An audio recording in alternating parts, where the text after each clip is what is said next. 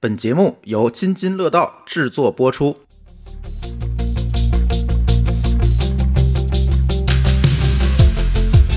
各位听友，大家好啊！这是一期科技乱炖，终于我们现场录音了啊！哎，特别不容易。呃今天是在七九八，对，我们好像下次在哪儿还不知道。我们好像春节之后就没见过，没有三个人一块儿见过面，对，没错对吧？，我们单啊独见过，嗯，好吧？所以这个呃什么啊，这个因为我们有时录音乱炖录音会比较晚，所以我就得开车来北京。一开车来北京呢，舒淇同学上班就费劲，就是所以就等我们家买第二辆车吧。小鹏，小鹏，对对对，还没选这个大家继续给意见啊。这个车还没定呢，现在现在发展到一堆这个车企天天给我打电话了，已经我不知道这电话怎么流传出去了。那天大众还给我打电话说您要给我呃来试驾一下 ID4 吗？我说。我给了他一个没法拒绝的理由，我说大众开腻了，哥们儿沉默了二十秒，没接上，你知道？你这个话说的确实接接不下去了，已经。在脑子里搜索语言，最后没办法，说再见吧。只能跳槽了，是吧？呃，上期节目聊苹果的时候，说了说那个那个 iPad 的那个显示，就是呃，这个新的 iPad 是用迷你 LED 这个技术显示的嘛。然后呢，有一些听友给我们反馈说，那个其实这不是在这个苹果第一次用迷你 LED，是因为在之前那个高端显示器 S SDR 上其实也用了。但是我那天查了一下，似乎很多人说这个 SDR 用的那个不是一个真正意义上的迷你 LED，因为它那个分区，嗯。啊，亮度分区分得不够多哎，不够多，那几不重要了，反正分的不够多。而且最近我发现啊，这个显示器这个话题，显示技术这个话题越来越复杂了。嗯，以前你看，咱选个显示器，这个参数没有这么多，可选余地也没有这么大。现在你看 LCD、LED、OLED、Mini LED 这些东西都是什么呀？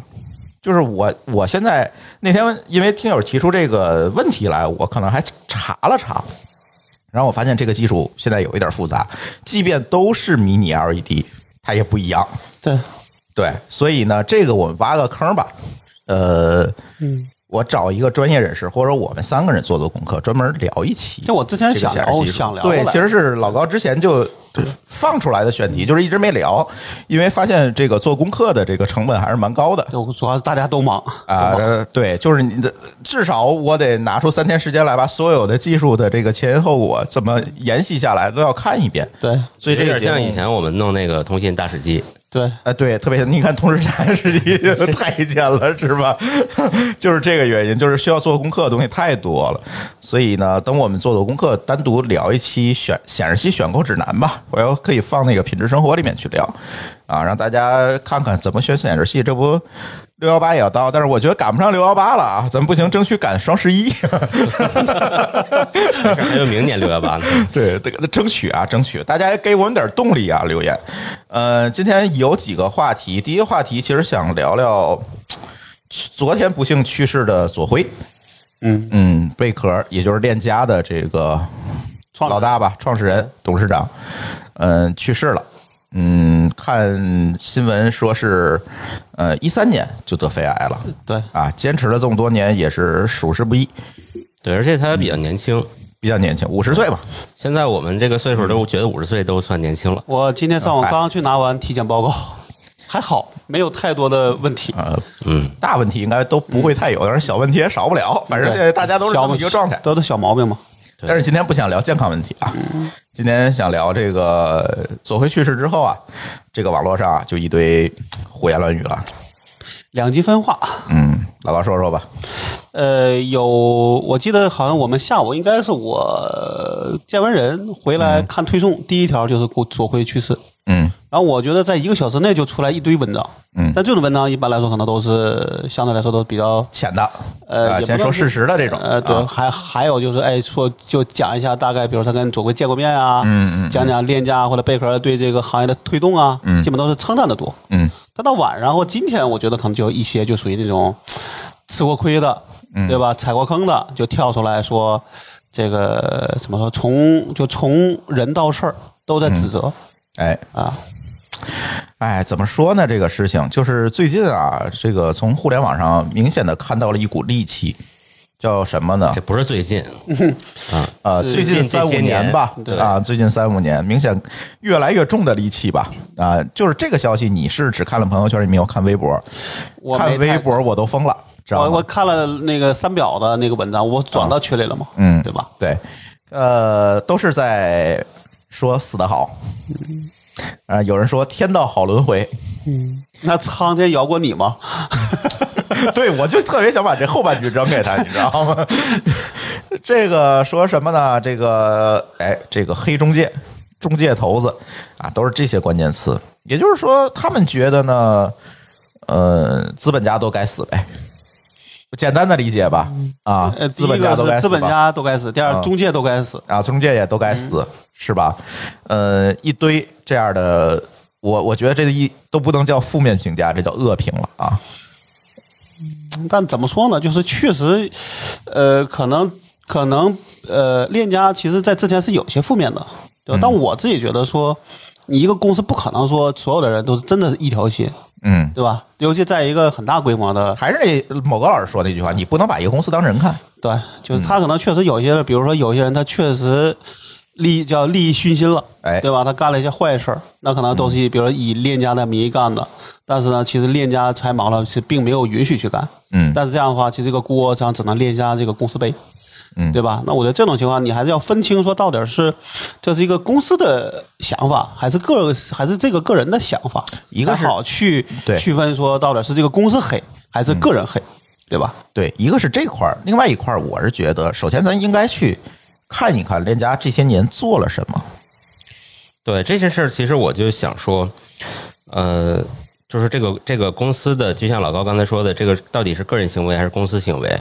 很重要的还有一个就是公司为了解决这些负面的问题，它做出什么努力了没？哎，因为这些年啊，其实我我过去这些年一直是买房都在链家，嗯，然后买房卖房租房出租还是凡尔赛，对，这不叫凡尔赛，就出租呃自己租，基本都是用链家。我们是我们俩是没有这体验的，对吧？没有，对这个这个体验呢，就我我能感觉到，因为可能我隔几年用一次，会发现每次都在改进。嗯，我最近一次是租房，因为我这个在杭州嘛，临时租了个小房子，也是用链家。呃，我发现它这个体验和以前又不一样了，嗯，包括它的合同都在线上签署，哦，以前还得去那儿签，对，他已经把他的整个流程搬到线上了。嗯，信息化吗。对对然后这个里边也很多事情你都看得到，我也可以查得到。我觉得这个表示说他其实这么多年一直在试图把这个行业做好。对，其实我特别想跟这些恶评的人问一句话：链家之前中介是什么德行？你还记得吗？没有链家之前，对呀、这个才是最重要的。我们很多人说啊，我跟左晖关系好，我知道左晖改变了行业，是吗？是，但是我觉得这种说法可能站不，就是没有办法产生同理心，是吧？还得对比嘛。你去，你想你自己在链家出现之前，你是怎么跟中介打交道的？就最简单的，某个老师租房是不是得去贴小纸条去？对我上大学的时候，呃，后几年在外边租房，真的是电线杆子上去贴纸条，或者是看别人的纸条。对然后这个过程中呢，就是那纸条下面还弄几个电话号码可以撕的那显示啊种。嗯，对。然后这个过程中也找过当时那种就一个门脸的这种中介，那确实也被坑过。嗯，那个时候真觉得是中介没一个好东西。因为那个时候他他规模小啊，对吧？你我我就坑了你一把，你搞我我就直接走人了，对你也找不着人。但是我觉得这种凡是公公司越做越大，其实它必然要在于品牌和声誉的问题，对。对吧？老高也被坑过，对吧？但我其实没我之前租房的时候，其实没有，相对来说应该没，我现在印象不深了啊，嗯。应该是没有被中介坑过，嗯，主要是被那帮二房东，对，是假二房东坑了，嗯。对吧？然后呢，我后边的卖房的和公司租房的都其实都不是链家，反而是别的，像麦田啊之类的。但我觉得也都还好。嗯就虽然会有一些问题，但其实问题不一定是在中介身身上。比如我们有一回租房子，就是最后是两个房东打架，嗯，对吧？那对我知道那回对我就嗯跟他讲，我说那好，这事儿我跟你没有直接签合同，那你你你要找事儿，你去找这个麦田，不要找我。嗯，呃，因为杨商那也是你麦田在毛是你麦田租给我的，呃，对，那就是有有问题我也找你麦田，因为你们麦田没有没有真的审核明白这个租房资格。对，对，因为那个房本它是两个人，那你可能审了一个人你就过了，嗯正好正好赶上来两个人打架，嗯那然后你让我倒霉，那我就也不干嘛，对吧？所以到现在我倒觉得说，至少没有让我觉得说中介给我带来什么负面影响，嗯那至少我觉得说，哎，因为有人想做好。那其他人他必然有些会要跟着做好嗯对，那跟着做好，毕毕竟他其实，呃，从某讲说说，就就是我昨天见的人一样，就是就大家都希望是做一个，咱虽然不是说百年老店，但至少我做的事儿是我是一个靠谱的事儿。对我的赚的钱是我应该赚的，而不是天天被人追着骂、追着打。嗯，我不是靠坑蒙拐骗挣钱对对对对，对我是靠虽然这种人我提供了有价值的服务挣钱。种会有，但我觉得这个是还是看那个比例，嗯对吧？嗯，而且我觉得啊，就是我今天早上看了一下链家的这个整个的历史，其实我还是蛮熟的，就是因为鸟哥的关系，是吧？还是蛮熟的。呃，看了一下链链家历史，其实链家做了几个比较重要的事情。而这些重要的事情，我们把它归结在一起，其实我们都会发现一个核心的点，就是它把信息变得更加透明了。对，第一个就是它上线了，当年上线了这个楼盘地图的这样一个服务，就是把所有楼盘的这个基本的信息去做了一个字典，叫楼盘字典还是楼盘地图，我不记得，但不重要呃应。该是地图吧？嗯应该是地图。解决了什么？解决了我想买一个房，我根本就不知道这小区里是什么情况的一个问题，甚至户型我都不知道，我完全靠中介一张嘴。嗯，对我又不可能挨个儿去看，这样我的成本非常高了，对对吧？它解决了这个信息透明化，甚至就是它这个服务其实是其他的中介也在用，它的竞争对手都在用的一个服务。对，而且链家还有一个这个虚拟三维的一个 VR 的，啊这这是第二步了，就是鸟哥做的那个嘛。就解决你不用亲自去看房嘛，对，对，对吧？嗯。你其实你会发现这里边有一个有意思的点，就是链家其实并没有试图用平台取代线下中介，嗯，它是为结合线下中介赋能。对，它是它是结合了房，对，嗯对吧而且他用这种平台呢，反而限制了一些中介的这个满嘴跑火车。对。对这个，这个我觉得一定是要是要能够去，我觉得我自己觉得说，凡是凡是能够数字化的东西，相对来说都会比较好去证伪，没错吧？，而且你有存照，对吧？而不是一张嘴我跟你说了好，我现在我就不承认了。嗯，那这样的话，我都觉得，但凡一个公司它的数字化的能力越强，其实我相信这个公司的，嗯就是他自己的这一些嗯这些怎么说，能愿意做好的事儿，他也是会，呃，会就会有越正面的这个想法的，对吧？要不他干嘛要数字化？嗯对吧？我我要想挣黑心钱，我就应该什么证据都没有，嗯，对吧？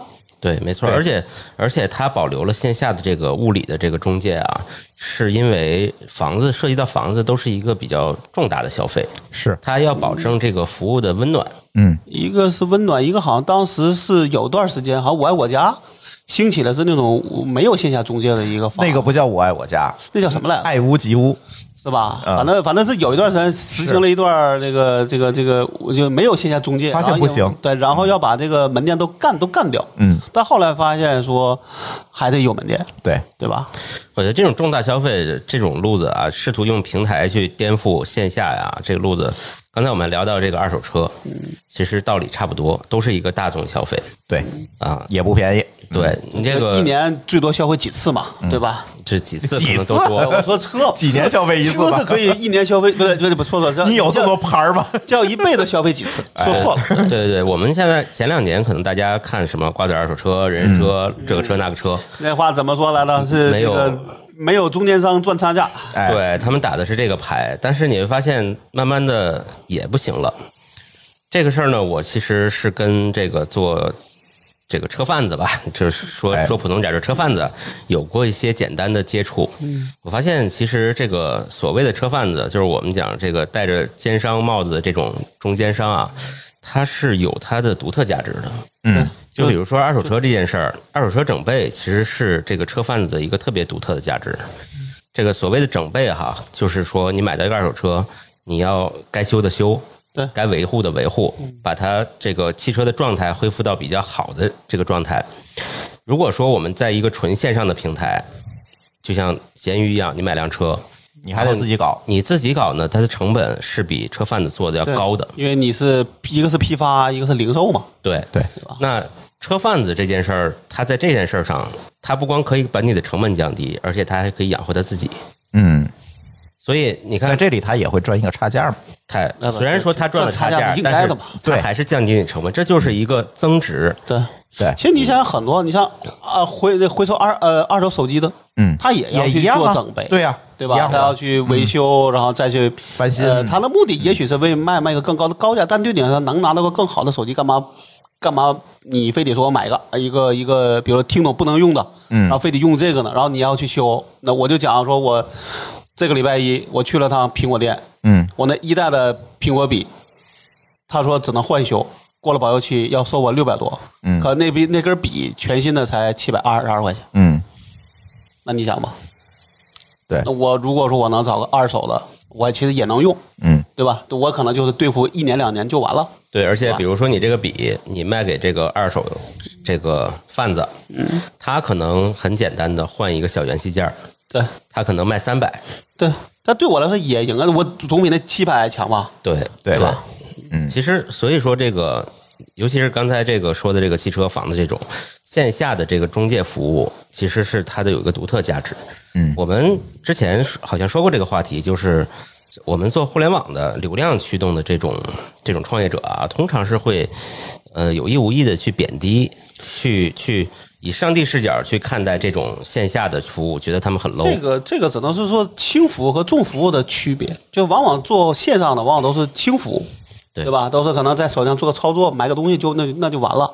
像美团这种都算重的了，嗯对吧？你需要有骑手给你送货，对吧？那算很就很多，比如说我玩个游戏，那那你你有个手机就够了，什么的什么线下服务都没有了。那可能他就觉得我能把这干好，我觉得什么我什么什么事都能干好。但这就是在忙呢，就是一种自对自己的一个高估。高估，嗯对吧？对，所以咱们往大了说，这整个第三产业都是在做这件事儿。对啊，你每个行业里上都都都得有它的独特价值才能生存下来，而且这个独特价值很难说，我通过某个角度就能完全把它颠覆掉，嗯，对吧？现在的问题就来了，大家都说链家是奸商啊，甚至有人提到最近这个二手房这些年涨价也是链家搞的鬼，说是链家把二手房房价推上来了。我看了，就我就这表情啊，大家看不见啊，反正就这表情吧，啊，我都疯了，你知道吗？我说这个，这这这个逻这个逻辑在哪儿 这个逻辑我猜是这样子，啊？就是链家呢，因为他把所有的信息上网，可以让大家所有人都能看见。嗯其实他客观上是把一些价值洼地拉上来了，嗯但是呢，其实他在很多尖峰的地方也消下去了。它就是让信息变得更平了。流通更快，另另外呢，我觉得它有两个问题，第一个就是它上了一个那个房贷，就那个金融的业务，啊、就是其实这个特别有意思，这个可以给我们没有买过房的朋友去介绍一下是怎么回事儿哈。呃，你一般的话，你卖这个房的时候，大概率的情况下是你这个房的房贷还没有还完，嗯，这个时候就需要你有一笔钱，就先把房贷给还了，然后你这个房才能上网交易。对对，所以呢，但是绝大多数人肯定是拿不出这笔钱，要能拿出来，他还了不就完了吗？所以在这个时候呢，链家就做了一个金融业务，就是我来先把你的房贷还上，然后再拿出来交易。其实它是提高了这样它一个交它这个只是易效率。为了说能够把房子卖出去而做贷款而没有做后边的那一节是吧？呃，后面那一节他们现在也在做，但是其实主要的现在还是这一部分。然后呢，还再有一个就是资金监管啊就是交易双方它相当于是一个支付宝，啊，资金是放在链家的这个池子里面去做监管的，直到交易完成，这个钱才会分别打给各方。然后还有一个问题，就是因为毕竟链家的人，嗯这些人能够看到所有的数据，嗯他是不是会不排除有些人自己在里边交易，对吧？嗯我低买高卖。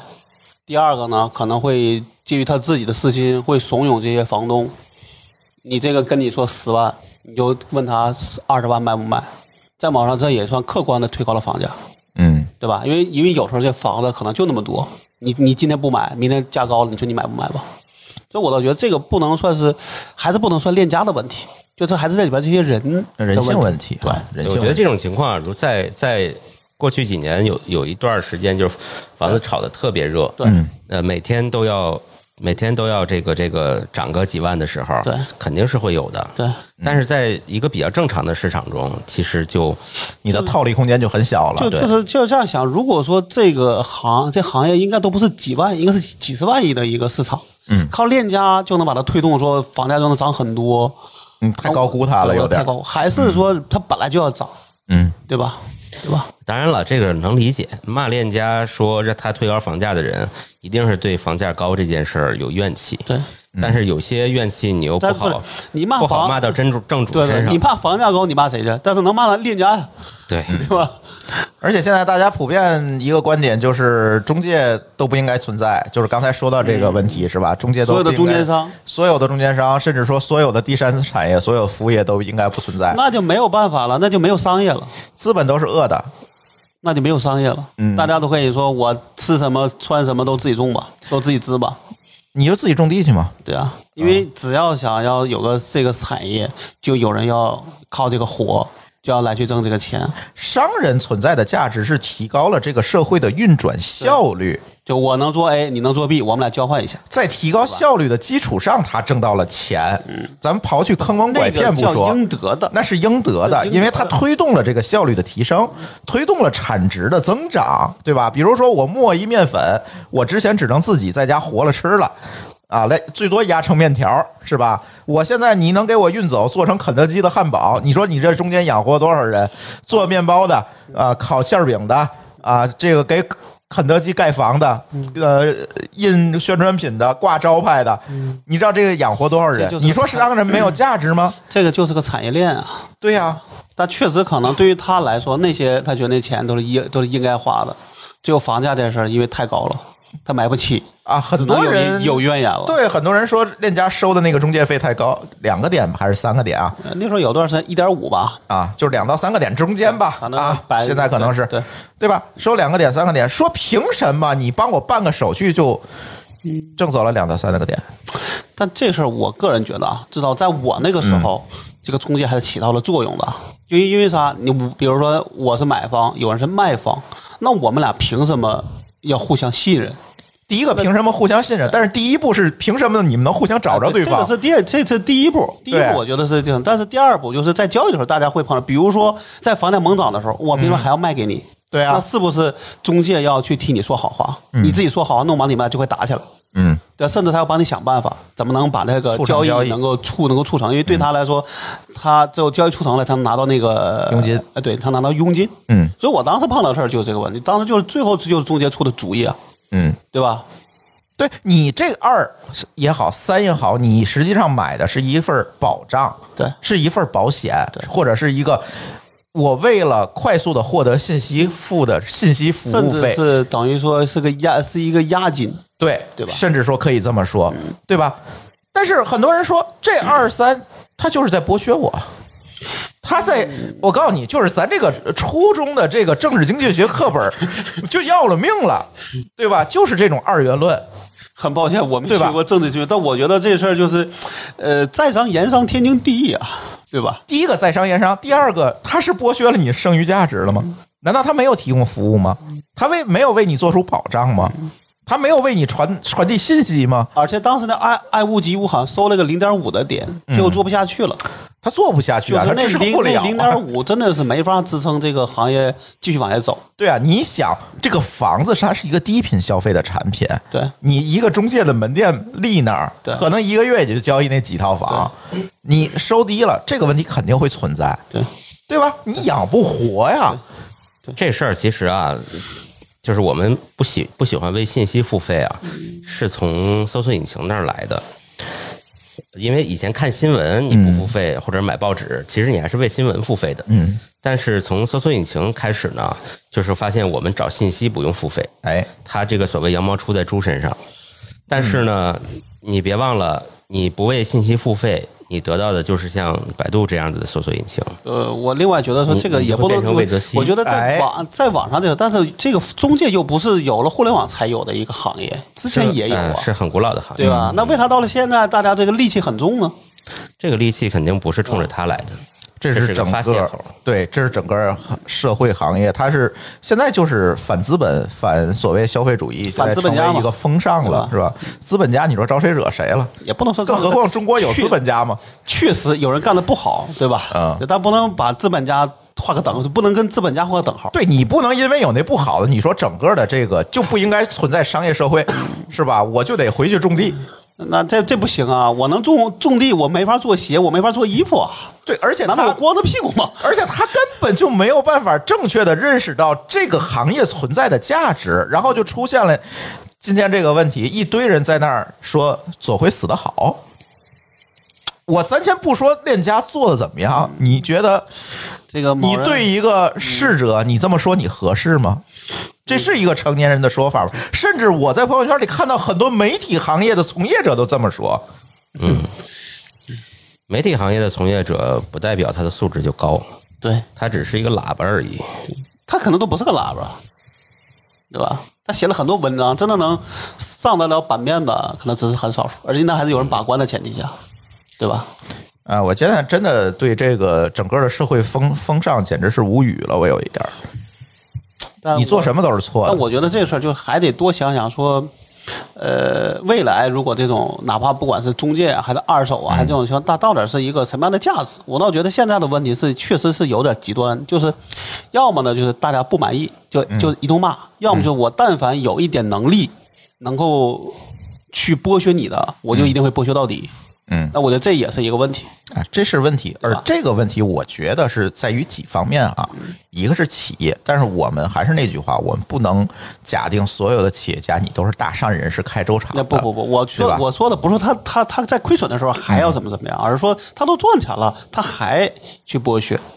啊，呃获取或或者就不了，就是说，比如就或者叫提高自己的收入这个收入。啊，获取尽可能多的利润是商人的本质嘛。但这个里边就是有一个问题，因为中国它其实没有很多那种制这种制约，没错，这就是我想说第二个问题。这个事儿，这节目也聊过无数次了嘛。那这个事儿是应该法律兜底的。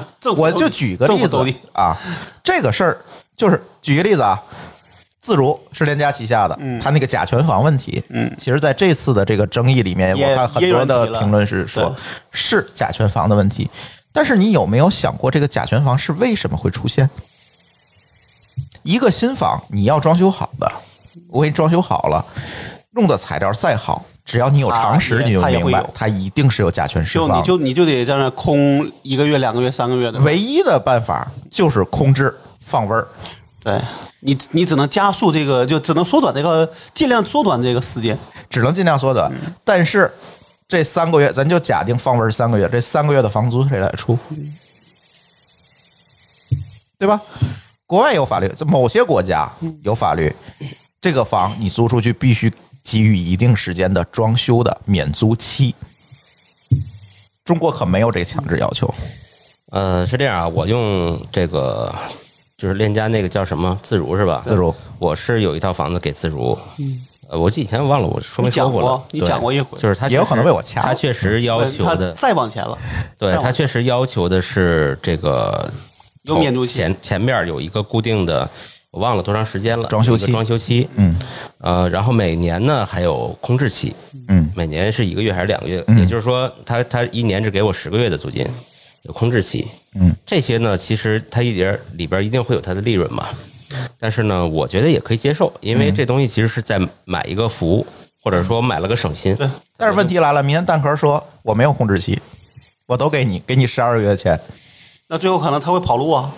你觉得会呃，不会？他跑之前你不知道他要跑之前你不知道啊？这事儿就变成那个问题，就跟那个那个就是跟就跟那个这个叫什么，就跟那 P to P 是一样的。嗯，他要你是你的本你的本金啊。啊对呀想，没说那是谁说的，说凡是这个利息高于百分之多少了，你就要小心他会跑路，对吧？那是一样的问题。问题在于，如果像某些国家规定一样，你租房就必须要提供这个免租期那，是一次性的，那大家就拉平了，那是一次性。这才能够在一个良性的角度上去竞争。就是这个法律兜底，把这个底线往上抬一抬。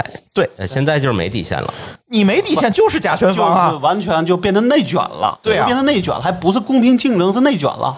你只要能说一个月我这边就说半个月，半个月最后他说我就不要了，对呀、那但是最后呢，可能最后的结果是都跑路了，其实最后受伤的还是你这些房租房的一边吸着甲醛一边看跑路。对，那这个其实是会有一个问题的，对吧？对，，所以你说这个问题是链家的问题吗？链家可以提高自己的服务的品质，嗯，但是这样的话，它但是它是在一个大市场但下竞是这样的话就争的呀。会有个问题，就是一旦它的价，比如它的这个单价高了之后，嗯就跟我之前讲的话的时候，那么这个香油世家做假香油的一个理由是因为它卖真香油卖不动。对呀，那好，那最后自由自主可能做不下去，那这还是个损失，对啊对吧，？对这个所谓的劣币驱逐良币啊，对对它的发生的这个基础就是整个环境中没有劣币的标准。对，嗯，什或者说么叫劣币？你给我画条线儿。对或或如果你有者大家只认劣币，就以完全看价格，那你就很麻烦。如果你有一条线说在这条线以下的叫劣币，完全要退出市场，那其实劣币驱逐良币的这种事情就没有那么严重了。嗯至少会有个底儿嘛，对，对吧？而且中国的政策也没有说，这是最起码现行的政策没有说对长期租赁有任何的优待政策。你租房，你就是租客，嗯，是吧？啊，现在虽然虽然说我们在推这个租售同权，但实际执行下来怎么样？在疫情期间，我就发现了，你租的房你都回不去，嗯，对不对？那这个时候才会出现自如也好，蛋壳也好这样的套利者。你在国外这个模式它行得通吗？行不通，因为我租这个房，我就要自己装修，我就要住很多年，我才会租这个房。那这个时候，这一切问题它就不是问题了。在中国没有这一层保障啊，再加上恶性竞争以及这个劣币的门槛定的有点低，你就会出现这个问题。你说这是链家的事儿吗这个？事儿呢，可能也不是说链家或者说自主自己把自己的品质提高了就有用的，对啊，没有用的。他必定要面对的是一个劣币的竞争。他提高就是死啊！对，就那就知道一定会死的。对，当然他弄甲醛方这事儿不对，对，没错。但是你要发现这个不对背后的无奈，可能说是必须提高整个这个行业的门槛儿，对或者就强制要求大大家都要把这价格提高起来，对你才可以这个问题才彻底解决对，对然后同时要求你的这个，比如你的这个这个有一个呃叫什么，就哪怕这个就这个这个装有个装修期，嗯而这装修期是不能够租出去的，对吧？嗯？对，其实，在这种这个底线比较低的这个市场里边啊，嗯逆势来做精品、做好的，并且收更多的价儿，其实有挺多的。比如说顺丰，嗯对吧？嗯，我就是服务好，我收的贵，那大家一样也会买单。这就是服务分成嘛。对，对其实我觉得可能这个未来会向好。呃，但是顺丰是在于说，你寄一个快件，一共你再贵也就二十块钱，你租个房，如果提价百分之一百，你认吗？会有多少人认？就是或者说对他能提一部分价，但提的太高了就不会有人问了。对，而且呃租房市场是一个供给不平衡的市场，嗯，它这个快递还不有问。题。对，但这个我倒觉得是反而是大家至少在里边尝试，嗯，对吧？不能说我这边这个都是卖便宜货的，那肯定是里边是有人需要中等的，有人需要高等的这些服务，然后再才做的服务分成。那至于这个价格怎么着，那只要在一个公平竞争下，对吧？大家最后能够能够活得下去，能够长久经营，那这个都是没有错的，嗯，对吧？是。反正聊聊这事儿吧，我希望这个说人家死得好的，今天晚上都去做噩梦啊。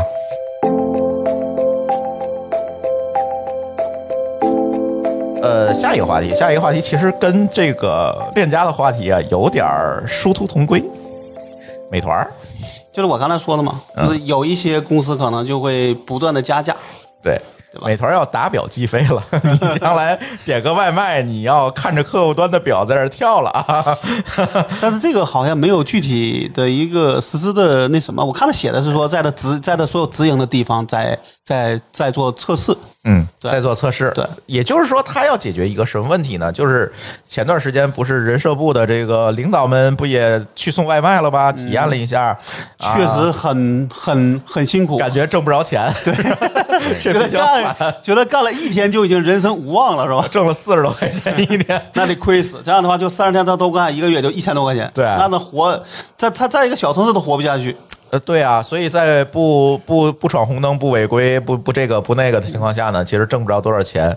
这个时候就倒逼着美团呢，在想一些新的定价方式，啊、重新分配这个可以说是重新分配利益。在在在在有限的收入下重新分配利益，再有一个呢，就是这个这个是个科长是吧？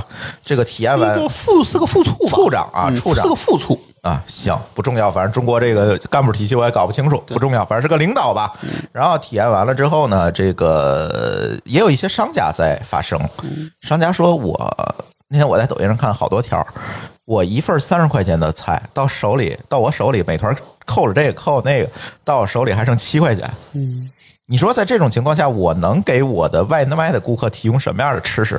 对，这就是一个最后说这个这个收入总收入有限，然后他又能拿到的又不多，那最后可能就又最后又偷工减料，对吧？坑蒙拐骗了。就是明显的嘛，就是呃，天津一个卖煎饼果子不提名儿了哈，他呢这边是排大队，那边有个外卖窗口，可以外卖小哥过来拿，但是明显给外卖是单独一个灶在那儿摊，嗯，啊具体怎么样咱就不说了，嗯，你是觉得他变他更好呢，还是更差呢？明显都是更小了呀，对，不可能更好它啊。小一号啊，好吧，对吧？而且可能网上价格还要更贵一些，甚至说，因为那时候就是你你就想说，我想懒嘛，嗯，那懒你吃的不好，但是你能吃到，那其实也算是一种好，就对他来说也是能够接受的。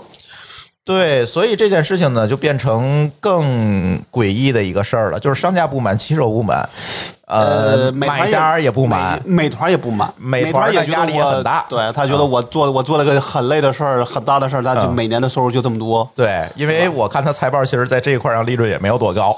但再怎么着，它的规模大了。比如说，你说你就一单挣一毛钱，最后你有你有你有很多很多，那你最后你能你一单挣五十亿，你说这钱少吗？嗯，但是如果按照这个科长呃处长哈处长这个体验的结果，你要是给这些骑手更高的这个保障，甚至说给他们上保险等等这些事情，甚至就那一点利润也没了，其实我看那个处长那个事儿啊，之后也有骑手发声，也有骑手发啊，生。骑手在讲说这个处长不会送，是新手。对啊，但是你首先呢你会送了，也可能你要突破很多的规则。对他们讲说，美团其实给骑手是有分不同的群体的，嗯，有职业的，还有这种兼职业余的。嗯他这个一看就是在业余里边，业余拿到业余组，业余组 对业余组拿到的单都远嗯，哦啊，，而且专业组呢会同时带很多单，对，就是一次性送很多单啊，对，有时我这个这个有时我拿快递拿那个外这卖确实是个时候，这个是个问题为啥？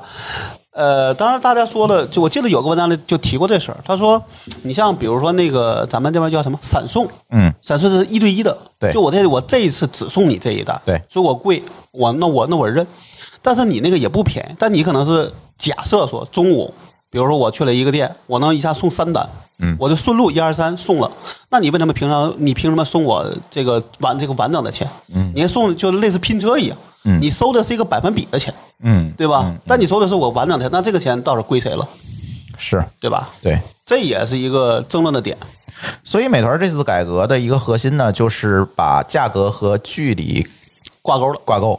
以前其实也有挂钩，但是没有这么强烈。对，对但我那那天看的文章，我觉得弄宝会会是个反作用。就是目前看这个规则啊，弄宝是个反作用，因为它那好像是以三公里为界。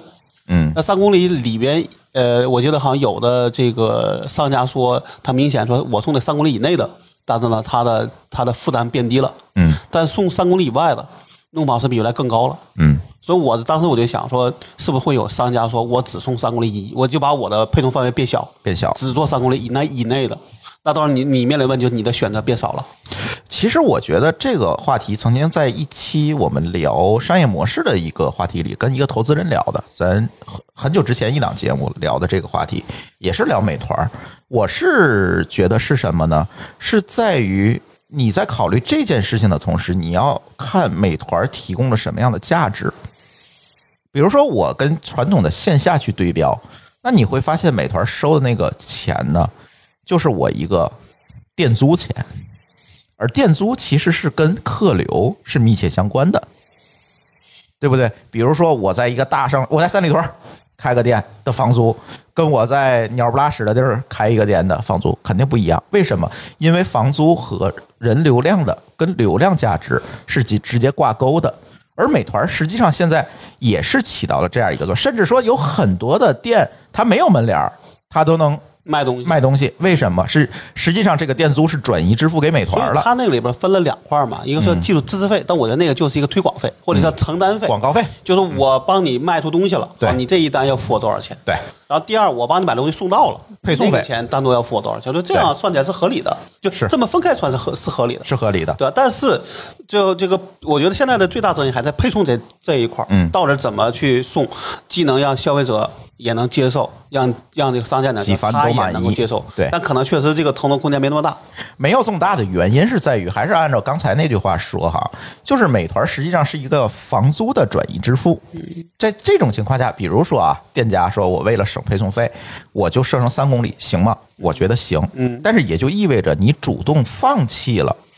这一部分的房租的价值，因为三公里之外你送不了了，你缩小了你的客户范围。这就跟刚才那那个你说那举例说，如果说你送个三十三十块钱的单，最后就剩七块钱，那我宁可不做了，因为啊，那往对，七块钱会没错赔的，，没错，对吧？那我放弃是对的呀，对，这就是在于说商家卖的东西有没有这么高的利润率那就让每个人来衡量，那让他们自己去选就好了。我觉得我的利润率够高，我就五公里，嗯。对，我利润不够，那我就三公里。所以我总觉得有选择总比没有选择强嘛。对，但是我就觉得这个里边它可能应该还有一些，就比如刚才说的这个，呃，我比如说像我现在觉得说，我自我自我认为啊，像麦当劳的配送都是自己做的，嗯。有一些包括卖那个卖咖啡，包括什么那个那个星巴克配送都，因为它允许你自己配送，对对吧？对，那为什么那些配那些配这些配送，是不是说大家愿意为这个付更高的溢价？因为你能更更快，因为你为我单独服单独服务了啊、麦当劳是九块吧，配送啊，费是八块？那是比那个贵吧？是贵至少贵个一两块钱。对，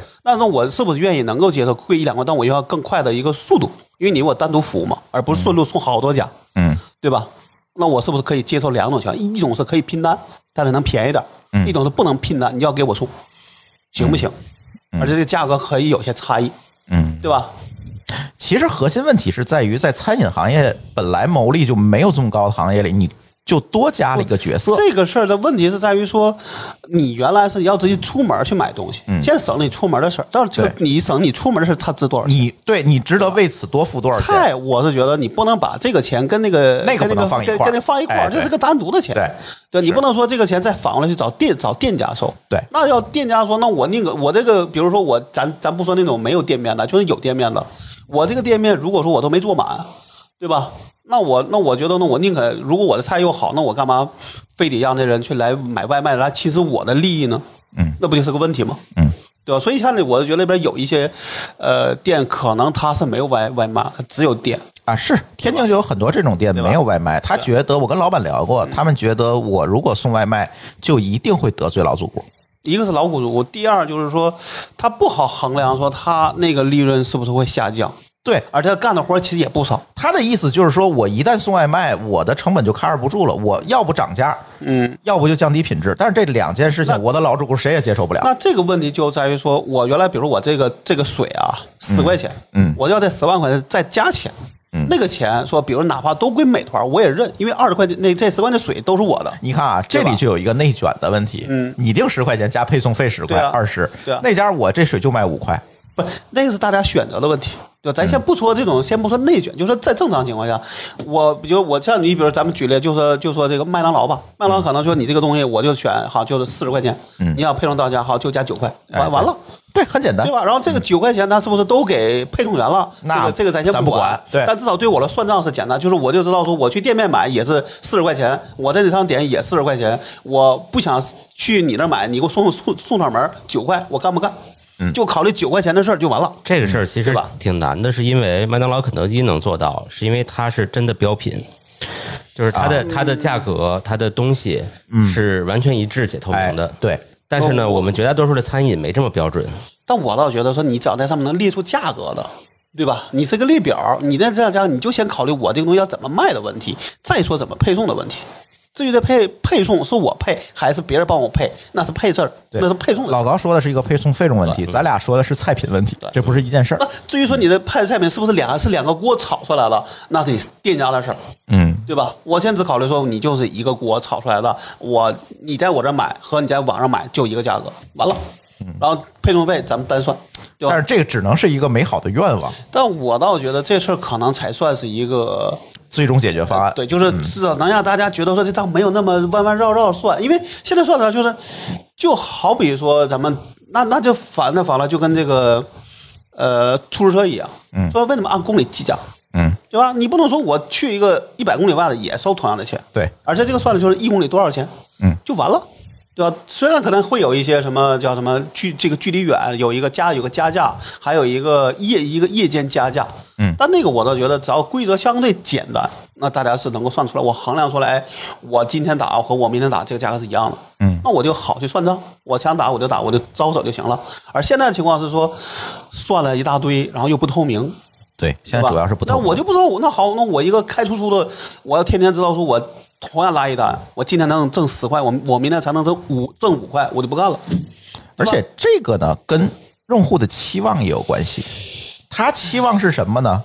外卖送到家，跟我去店里吃一个价，这是在那。这个是很难的，这是但是现在大家就有这么一个期望，但实际上呢，你在这个整个环节里多了这么一环，对。它就应该贵呀而。且在那个时间段，就是有人在给你在给你服务的，对啊，它就是活生生的多了这么一个多了这么一个人为你服务。你想，现在很多的餐饮甚至都没有服务员给你点单，来扫码点单。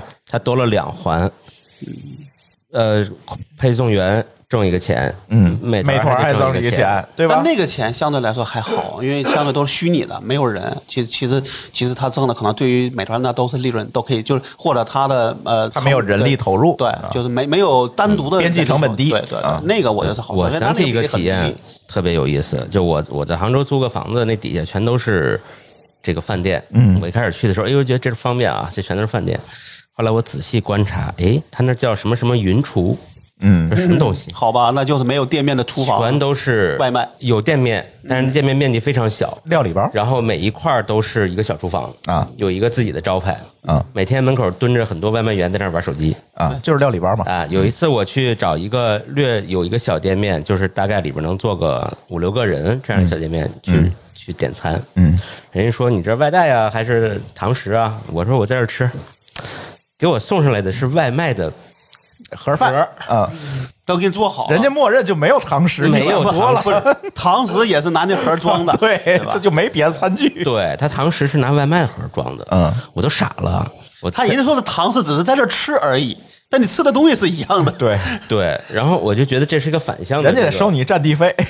对，这是个这是个这是个逆向的问题。对，就是他就不想让我在这儿堂食。嗯，也不是，我觉得他不想为你费这劲，他不想为你费这劲。这个问题我可以跟你说一下是为什么哈。第一个呢，其实这就是这个行业去迎合外卖的这个商业模式多了这么一个环节之后的这样商业模式的一个结果。嗯，就是我只面向外卖去做推广，我我把所有的费用都放在线上，对营销费用放在线下，这是第一点。第二点，它为什么你能做下来？我要给你解释这个问题。在某年某月之后，美团有一个规定，你这个面积必须大于多多少是吧？你？必须有实体店面。嗯，哦，以前是在居民楼里开个灶就行，对。现在不行了。对，就必须难怪了。对，嗯，是大这样多少你都要有一点儿，所以它这个云厨啊，我猜可能就是类似于共享厨房。呃不是，我包下来一片地方，就是半成品，做的都不是不是，它不是半成品，就每家卖的东西都不一样，但是可能这个总体的业主，我包下了一个地方，分隔开，然后统一采购厨具，然后再租给你们。北京也有这样的。我们有一位听友就干过这个事儿，他是什么呢？你知道开餐饮它有几个门槛儿啊？一个是店面，嗯，他给你解决了。好，一个小空间，对，就我可以做到合规，就跟咱工商局注册卖房号一样，嗯是吧？我就是一个小地儿。第二个解决的问题是你食品销售许可问题。嗯，这一堆店儿为什么叫云厨啊？这一堆店儿用是一个灶，啊，但他一个他一个灶可以开多个店是吧？它是叫云厨嘛，就是相当于这是我一个大餐馆里的一个摊位，嗯，啊，他能共享，它能共享。嗯啊，北京也有很多这样的空间，也有，就这就是就是反向操作，面向外卖的反向操作。但是你说这样的食物品质怎么样呢？对，我可以给大家说一个最佳实践。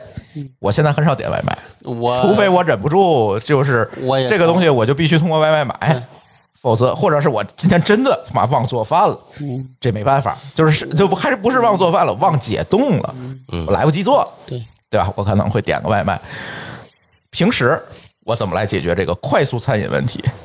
我把那某某云叔搬我家冰箱里去，就直接买它的，我买料理包好不好？就我们管它叫半成品，对吧？比半成品还半，好吧，就是料理包，嗯，剪开一个小口，扔微波炉五分钟，倒出来，完美的一份盖浇饭，而且价格极低，非常便宜。我会把链接放在 show note 里面，你愿意买就买去，特别好。反正我跟我现在都是这么我而且自己非常便宜我自己到现在也是点外卖点的不多，我现在基本在中午我去公司中午几乎不在公司里边吃饭。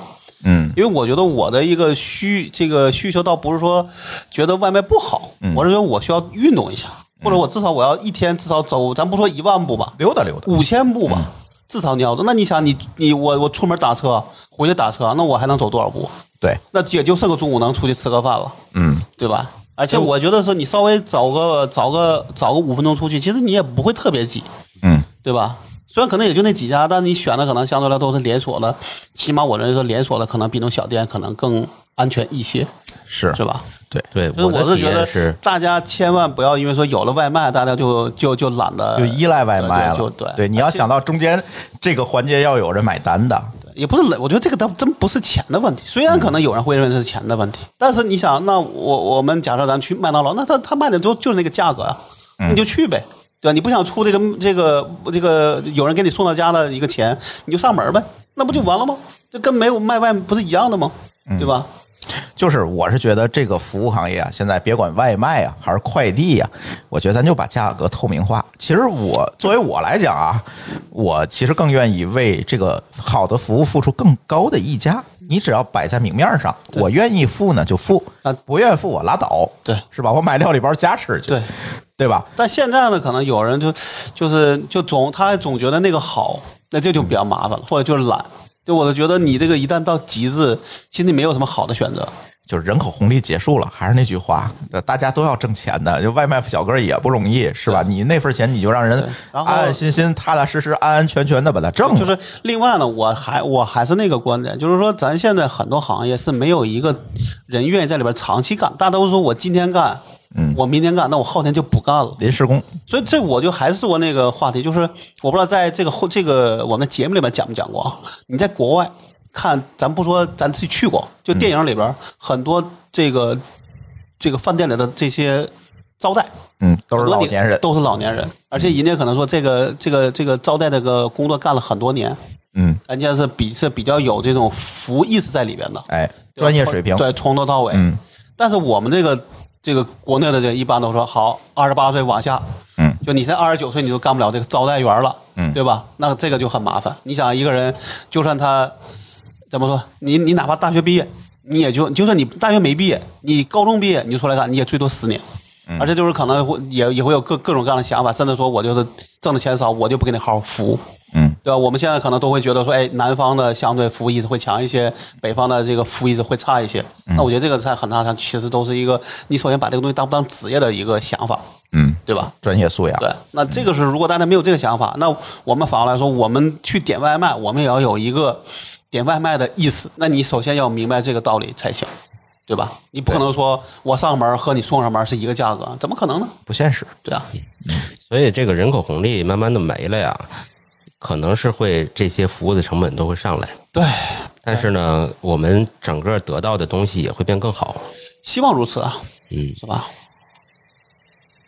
所以这个吃饭这个事儿，就是建议大家如果没法做饭，就尽量多走两步去这个实体店里吃。对，哎，其实要比外卖好我。我自己觉得，从健康角度上讲，还是多出门、多溜达溜达有好。不是，我明显发现，在实体店同一个店买的外卖跟实体店里卖的东西完全不一样另。外还有个问题就是，他你给你做好了，放到他那个袋儿的盒里，嗯对吧？他你在里那个封闭那里边闷的，比如说比如说二十分钟，那味道也就有时候它也不一样了。完了，最典型是面条，嗯，一定会坨那那坨，它就坨了，你没法吃了，对，对吧？而且有时候，比如说你真的吃你你吃了一份，然后你不够了，你你想加没有啊？还得点一份。嗯，那时候你肯定就没那心思了，对，对吧？所以希望美团这次价格改革能够促进这个行业的良性发展，对，对吧？也别天天看着外卖小哥闯红灯，这个那个赶，他也确实是难。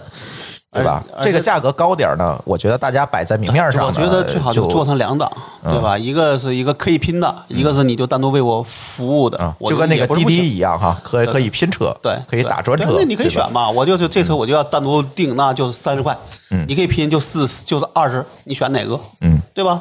就这时候我倒觉得，反而把这个这个服务分档，而不你强行定一档，嗯其实大家会有更多的选择。对，大家也不要认为这种低价的服务是理所当然的，人工肯定会越来越贵的。对，而而而而且你想，如果原来是个二十岁的一个小哥给你送，他可能要求成本不高，但是要三十岁了，他一定对这个收入的要求算吧人家得。送多少趟外卖才能在北京买套房？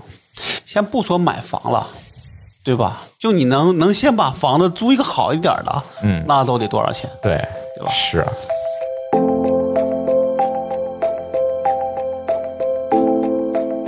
呃，聊聊下一个话题吧，又跟房有关哈。呃，最近发现一个奇特的现象，我也不知道为什么，是吧？滴滴啊，这个字节都纷纷的推出了自己的 OTA 平台啊。OTA 很多朋友可能不知道啊，是那个就是订房、对订票、酒店酒店预订、啊酒店民宿简单说吧，就是这么一个东西，就是订房订票这么一个平台，就是携程就是携程的买卖、我想知道携程的阴影面积有多大？啊。携程据说是一个非常佛系的一个公司，是一个业内流传的是一个典型的养老公司，就是因为它的模式和这个用户啊相对来讲都比较稳定了啊，所以嗯我到现在也有特别大的还也还在用。没有特别大的竞争压力。但是我有点不明白为什么大家又纷纷又看好这个赛道了，因为之前有人唱衰过 OTA 这件事儿，我不知道你们有没有印象，就是因为觉得这一层的中介又提到中介哈，嗯，这一层的中介在互联网发展的足够优秀的情况下，渗透率足够高的情况下，这一层的中介其实没有必要，因为航空公司可以有官网，酒店也可以有官网，等等都可以有可以在官网上订的。而很多的酒店航空公司也是这么实践的，所以他们觉得像携程这样的 OTA 平台的价值和意义慢慢的被削弱了。贪毛。对但是现在看来，哎，大家好像又开始了。但但现在就有个问题啊，就比如咱举个例子啊，就是嗯好，你说这个酒店有官网，飞这个航空有官网，那我得挨个看，我得挨个懂啊，我不能加一块把它弄一块对比啊。嗯，比如我北京飞飞上海，我每个航航空上面看一眼嘛。嗯，那至少有个聚合平平台，对不对？对，那不只做聚合，那没有收入，那他凭啥过？他一定说你上面直接买票，嗯，对吧？我能从那个你的这个这个这个买票的里边，我能分点钱，嗯，那跟携那跟携程有什么区别？那第二呢，就是我就是这么干了，我我也这么干了，但是呢，我需要一个整体地方给我管理。比如假设我去四个国家或者四个地儿，嗯，我不能挨个去看啊，我得有一个地方能记说我什么时时是我什么时间去哪儿，我到哪儿住，我什么时候再继续走，你哪个航空公司的东西能给我做到，嗯对吧？那这个聚合那谁搞？嗯，对吧？那这样那还那还是 OTA 也帮你了，就是我们说那个问题，就是所有的这种，哪怕咱管它叫中介，那它有它中介的独特价值在里边，嗯对吧？而且开发票呢，嗯，对吧？你现在你记行程单呢？对啊，记行程单呢，这些事情，比如说真的出真的出了事儿呢，嗯，谁给你搞？包括买一些那些叫什么，那个保险啊，对吧？这些接送机服务啊呃对啊，对啊，对啊。那你像比如他现在每他每次都听说你要不要要一个接送机服接送机服务，那个航空公司肯定就不管了。嗯，对吧？你来不来那是你的事儿，我只把你从这个你地方怎么走我也不管。对对对对，那这这里边我觉得他还是有很就是旅行再忙的，我觉得也算是一个人生中的，就哪怕出差，嗯，它也是个重要的事儿，啊。都需要准点儿，嗯，对吧？你不准点儿，你就错你就错过，而且能错一串儿。哎，对，错一串儿，对嗯吧？那这种情况，你需要的是一个稳定的服务，甚至你就是一个可靠的可靠的服务你才能做得下去。嗯，哪怕其实其实携程本质上来讲，它是个解决方案公司，对，它不是卖这些单独的产品的。对，它是打包。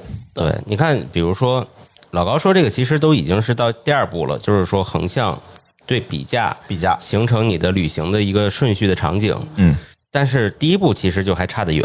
比如说，中国一两万家五星级酒店，除了那些几大酒馆集团的嗯凯悦啊什么的这种，嗯，有哪家酒店有很多单体酒店啊。有几个酒店有官网的，对吧？而而且我是觉得电话都找不着我那段时间用用过两个，我觉得那个体验啊，就是好。你说你你做的都好，我不能十个酒店用十个体验去买东西吧，然后还得注册一堆用户名、账号，然后绑十绑卡吧。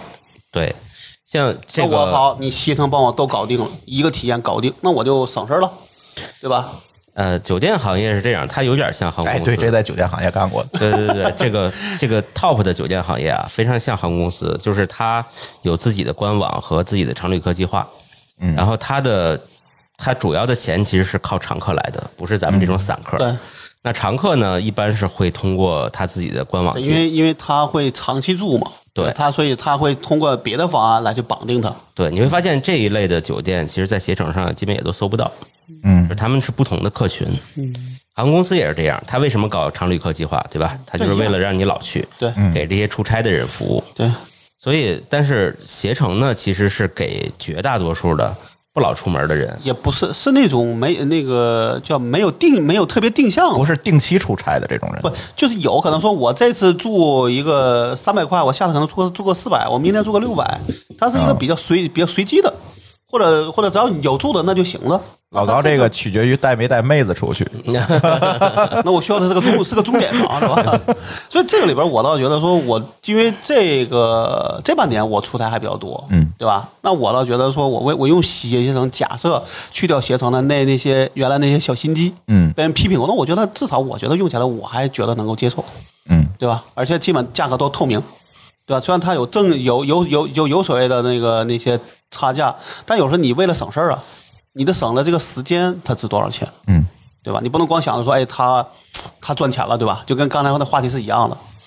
嗯嗯，哎，话题说回来，为什么这些互联网巨头们又盯上这块儿？我觉得不能叫又，因为美团也做，美团的据说啊，我记得是特别讲过，说它的这个旅这个旅店建业的量也很大，它很大据说是跟携程能够一一拼。啊，但是美团上的量，嗯，都是你喜欢的钟点房，呃，不是，就是它的相对低端，对它相对低端，啊都很民宿它面向的，就是它推广面向的都是学生啊，啊，学生或者那种那种这种或者就是相对来说对价格敏感、相对比较啊对对敏感的用户对对对，但携程呢可能是这种商旅啊，对吧？这种可能会比较多一些，。携程是中低端商旅，呃，但还有高德，反正都有，高德也做吗？我真没注意。高德也有。那这那现在可能是大家觉得，是不是觉得这个旅游业会复苏啊？哎，我觉得这是一个原因之一。对，而且呢，他觉得这个门槛又不高，嗯你能聚合，我也能聚合。它可能跟自己的本身的 app 的场景也是有结合点的。啊，或者是不是会不会是因为这个 OTA 的这个生态也慢慢的是呃，就没有那么垄断了，是吧？呃，就是更容易做了。以前你像携程去破冰这件事情的时候还挺难的，啊就是这订单怎么传输的问题，对，这大怎么家管理的问题全全。都数字化了。嗯，其实对接其实是这样，对就 OTA 和酒店之间啊，嗯还有一层中介，就 OTA 的 OTA 是吧？对，还有一层你们看不见的服务商服务商，嗯，这个服务商是去对接酒店的这个 PMS 系统，哦或者是中央预订系统，然后携程去对接这个服务商明。白。这样的话，他也省事儿了。对啊吧，还有这么一层，就跟那个中航信与航空公司的关系一对，样。差不多，对，嗯，只是没有那么亲，是吧？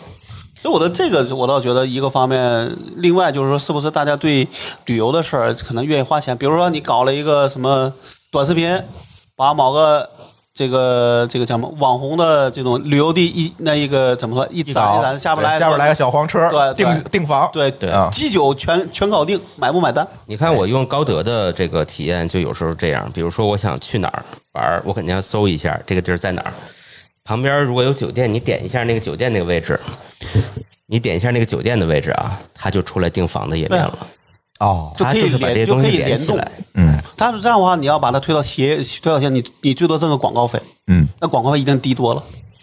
但是这个问题。如果是我的话，我可能还会跑到携程去订，就是刚才老高说这个痛点，就统一管理的问题。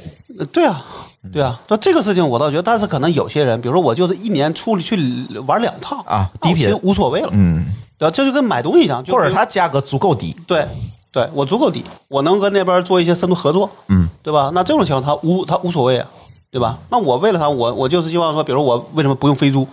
那我就希望说我以后知道我所有的这些机票、酒店都都是在携程里，不用去那些到处翻，对？我就省事儿了。不是我不用飞猪，一个主要原因是它那个模式，它就不是直营模式，就是一淘宝店儿，你要不停的不跟不同的这个卖家去对接，就很烦的，而且这里很容易出漏子。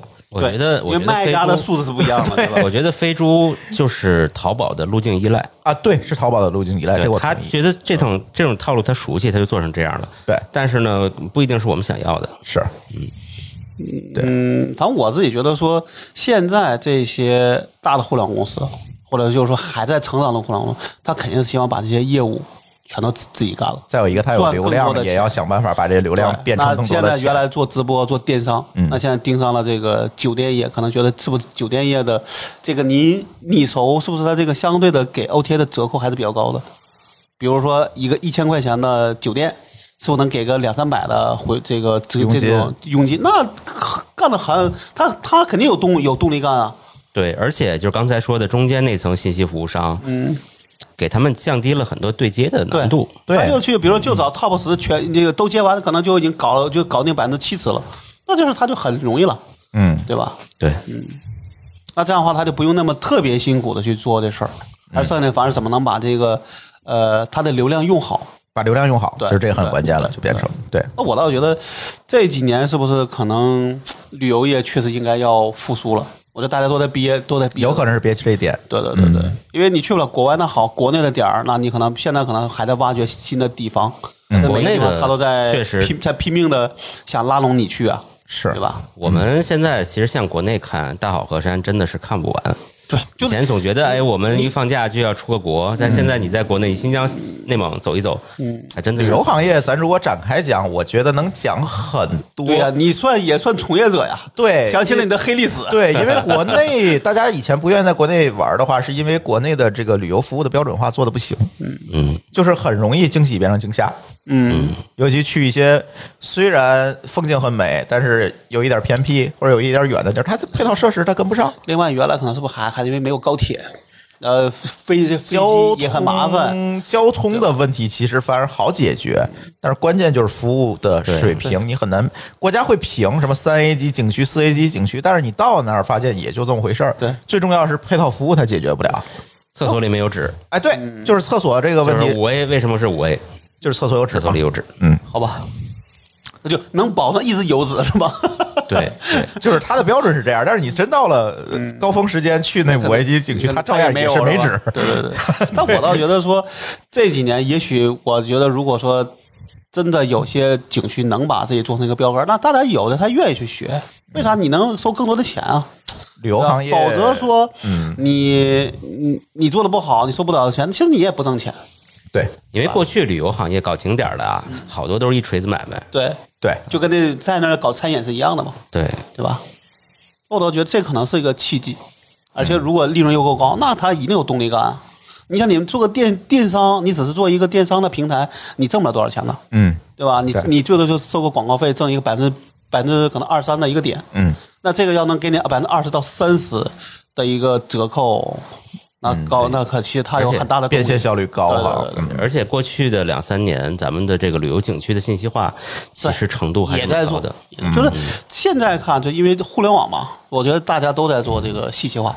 对，那我觉得信息化越越强，其实大家可能对这个东西，我就我我自己觉得，你对它信任程度会越高。就是好比说你在携程上，你就可以买个景区的票，嗯拿这个票进门刷个二维码就进去了。我我上我上回去杭州买的就是我住那边上那叫什么西西湿地的那个票，就直接在携程买，然后直接在那一验完了，嗯，很 也你也不用费劲，对，对吧？而且他会告诉你说你去哪个门儿哪个门儿你就走就完了。嗯对吧？就这种话，就可能就是比你说，哎，像原来你去一个地方玩儿，可能说，哎，到了那儿，你说什么都不知道，还得先问人，还得找一堆人去问，这个就等于说你去之前就可以做很多功课，嗯，对吧？反正国内旅游的这个先进程度、配套设施和这个专业化这一块儿，我觉得还是有一些路要走的。但是随着这个最近这个出境游不是已经嗯，玩完了吗？对，不，国内能能能玩儿，只是那你得花一个月时间，啊、对。但是在这种情况下，国内游有可能就会有一定的复哎这个苏，大家会争抢，大家也会抢。大家抢靠什么呢？就靠品质呗。对对。对，我觉得这个会是一个契机而机。且像我是觉得说，其实国内也不是没有不好的，就也没、嗯也不是没有好的地儿，对吧？现在比如像我说我不愿意去三亚，就一个一个原因就是你都你就知道你去的时候一定是，呃没有新鲜感了呃，一个是没有新鲜感，第二是那已经贵到了说你还不如去国外玩呢。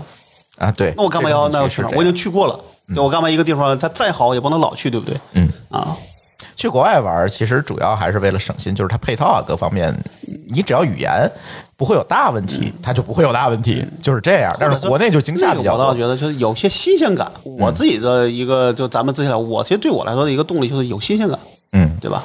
对，这里还要预告一下，我们刚刚录了一期房车的节目。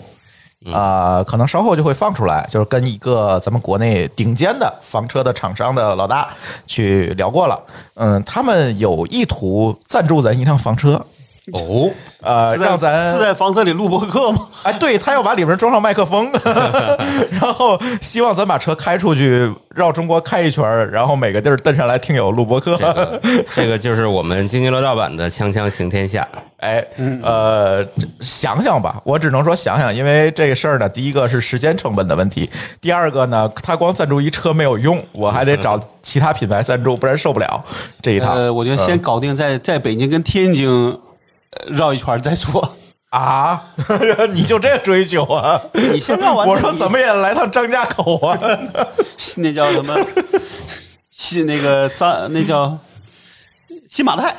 哎哎，反正那个这期节目会在我们品质生活节目里播啊，然后大家可以订阅我们品质生活节目，可以留意收听啊。这这期节目我自我感觉录的还不错，但是很可惜，精通房车的某高老师那天有事儿没来，哎，但是他贡献了很多内容素材提纲，对，然后呢，大家可以收听一下。这个大家得一一边摸着荷包一边听节目了，哎，贵吗，贵吗？什么呀？房车，房车。呃，二三十万。丰俭丰俭由人，二三十万入门吧，啊，那其实还可以，一辆特斯拉二钱。二三十万对于有些人这可能有点不便宜，因为你这是一个相对他的这就是奢这是奢侈品了但是他们还提供了租赁方案，哦。你可以租车走。那那这，个就一般那就简单。一般刚开始接触房车都先租着玩几趟，嗯，我是今天看我朋友圈里有有有个人在卖，但好像不是他的，是他朋友的，就是买了之后就没转手对，没用几回，他说哎呀，我就就先把它卖了吧。嗯对，嗯，行吧，那我们这期乱炖今天就先聊到这里，感谢大家的收听，我们下期节目再见，拜拜。拜拜。再见。感谢您收听本期节目，同时您也可以收听我们制作的更多博客节目：科技乱炖、品质生活、津津有味、厂长来了、拼娃时代、串台、科技先生和蓝海之下。在您收听的平台上直接搜索即可找到以上这些节目。如果您觉得我们的节目对您有帮助，欢迎以购买周边产品的形式来支持我们。关注我们的微信公众号“津津乐道播客”，天津的津，欢乐的乐，道路的道，进入周边产品菜单购买即可。如果您愿意参与我们的更多讨论，可以加主播的微信号 d a o 幺六零三零幺，加入我们的听友群。本节目录音设备由罗德麦克风友情赞助。